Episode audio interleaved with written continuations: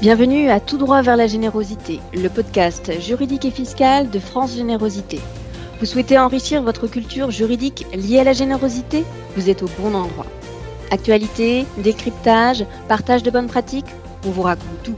C'est parti Bonjour à tous, je suis Sarah Bertaille, responsable juridique et fiscale chez France Générosité. Bonjour, je suis Anouk Marchalon, collaboratrice juridique chez France Générosité. Après avoir évoqué dans notre précédent podcast le concept d'intérêt général au fil de l'histoire, nous vous proposons aujourd'hui d'expliquer ce qu'est l'intérêt général au sens fiscal. Oui, car si l'intérêt général est couramment usité dans le langage courant pour évoquer l'intérêt de la collectivité, il faut bien rappeler que les mesures fiscales françaises en matière de mécénat sont conditionnées par le caractère d'intérêt général des activités soutenues par les donateurs et les mécènes. En effet, au terme de l'article 200 du Code général des impôts, ouvre droit à une réduction d'impôt sur le revenu, donc pour les personnes physiques, égale à 66% de leur montant, les sommes prises dans la limite de 20% du revenu imposable, qui correspondent à des dons et versements, y compris l'abandon exprès de revenus ou produits, effectués par des contribuables français domiciliés en France, au profit de certains types d'organismes uniquement. De la même manière, pour les sociétés soumises à l'impôt sur les sociétés ou à l'impôt sur le revenu, au terme de l'article 238 bis du Code général des impôts, ouvre droit à une réduction d'impôt les sommes prises dans la limite de 20 000 euros ou 0,5% du chiffre d'affaires qui correspondent à des dons et versements, y compris l'abandon exprès de revenus produits euh, pour les entreprises, au profit de certains types d'organismes uniquement. Depuis 2020, la réduction d'impôt est de 60% pour la fraction du don inférieure ou égale à 2 millions d'euros elle est de 40% pour la fraction du don supérieure à 2 millions d'euros. Notez également qu'il est possible pour le contribuable assujetti à l'impôt sur la fortune immobilière de déduire de son impôt les dons effectués notamment au profit des établissements de recherche, d'enseignement supérieur ou d'enseignement artistique public ou privé d'intérêt général, à but non lucratif, ou alors des écoles de commerce ou des fondations reconnues d'utilité publique, fondations partenariales ou fondations universitaires d'intérêt général. Donc, l'organisme qui bénéficie des dons de particuliers, d'entreprises, des dons IFI, doit répondre aux définitions suivantes. Il doit être une œuvre d'intérêt général, c'est-à-dire être géré de façon désintéressée, ne pas exercer d'activité principale lucrative, ne pas fonctionner au profit d'un nombre restreint de personnes. Et donc, cette œuvre d'intérêt général doit avoir un caractère philanthropique, éducatif, scientifique, social, humanitaire, sportif, familial, culturel ou concourant à la mise en valeur du patrimoine artistique, à la défense de l'environnement naturel ou à la diffusion de la culture, de la langue et des connaissances scientifiques françaises. Il me semble, Sarah, qu'en outre, les activités doivent être exercées en France ou dans un État membre de l'Union européenne ou de l'espace économie européen, non? Alors effectivement, l'administration fiscale limite les lieux d'exercice de ces activités. Néanmoins, ce sujet ne sera pas évoqué ici, mais peut-être qu'on aura l'occasion d'en reparler lors d'un prochain podcast. C'est noté. Alors revenons donc sur l'intérêt général. Comme tu le rappelais, un organisme est d'intérêt général si sa gestion est désintéressée, si son activité n'est pas lucrative et si elle ne s'adresse pas à un cercle restreint de personnes.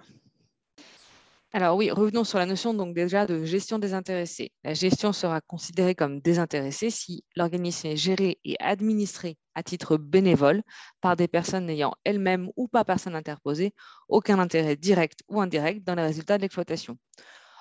En gros, le plus courant, le plus souvent, cela signifie que les administrateurs euh, ne sont pas payés, ils sont vraiment bénévoles. Le deuxième critère, c'est que l'organisme ne procède à aucune distribution directe ou indirecte de bénéfices sous quelque forme que ce soit. C'est bien ça euh, qui différencie donc une association notamment d'une société commerciale. Et le troisième critère est donc que les membres de l'organisme ou leurs ayants droit ne peuvent pas être déclarés attributaires d'une part quelconque de l'actif, sous réserve du droit de reprise des apports. Après l'examen de la gestion désintéressée d'un organisme, on va analyser son activité pour savoir si elle est non lucrative.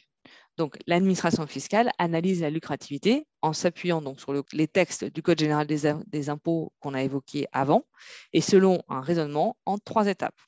première étape, l'administration fiscale va vérifier si l'organisme est géré de façon désintéressée.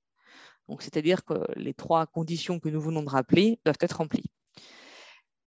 Deuxième étape, l'administration fiscale va vérifier l'état de la concurrence et elle va vérifier s'il existe dans la zone géographique concernée par les activités de l'organisme des entreprises, qu'il s'agisse de sociétés ou d'associations, mais en tout cas des structures qui sont assujetties aux impôts commerciaux et qui exercent la même activité. S'il n'y a pas de concurrence, donc en l'absence d'organismes lucratifs concurrents, l'organisme dont l'activité est étudiée par l'administration fiscale peut être considéré comme d'intérêt général. En revanche, si l'administration fiscale constate qu'il y a effectivement des concurrents, alors on passe à la troisième étape.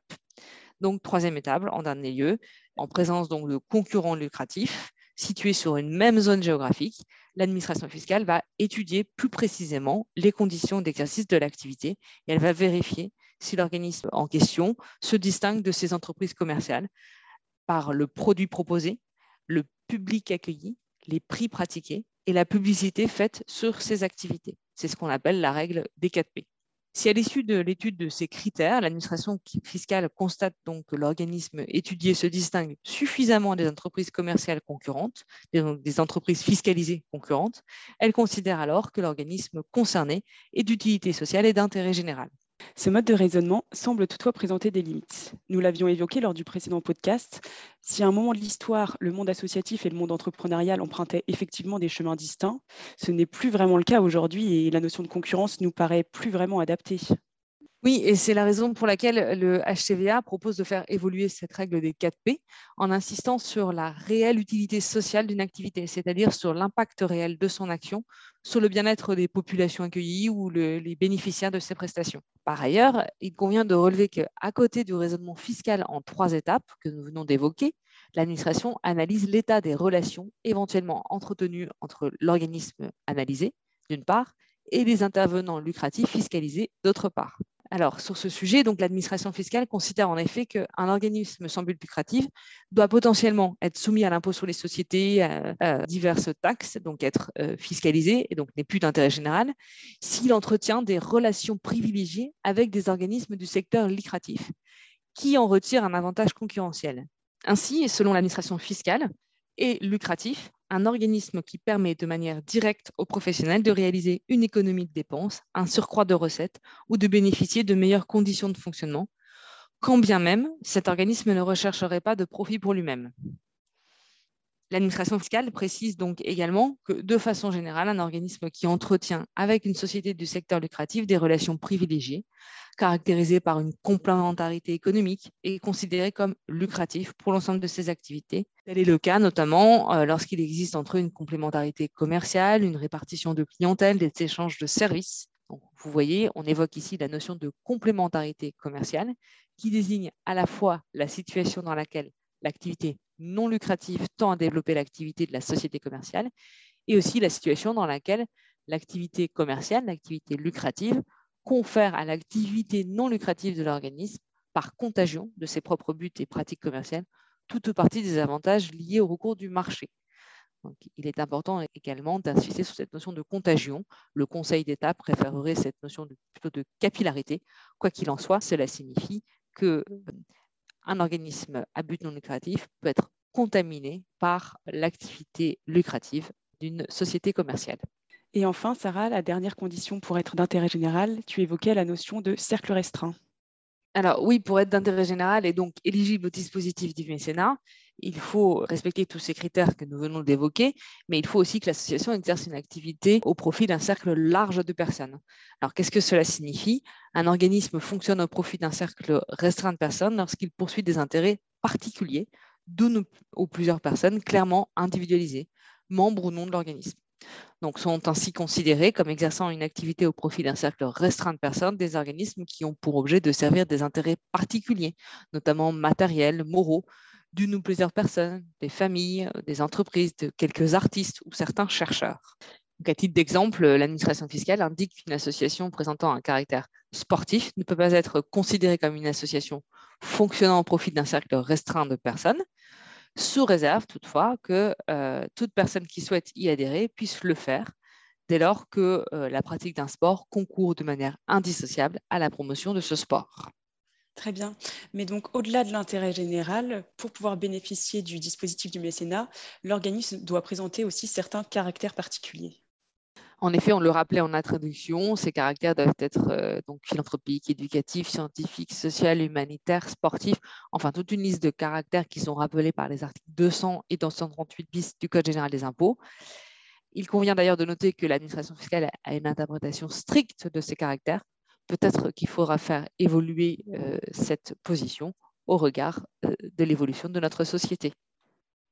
Très bien. Eh bien, merci beaucoup, Sarah. Grâce à toi, la notion d'intérêt général n'a presque plus de secret pour nous.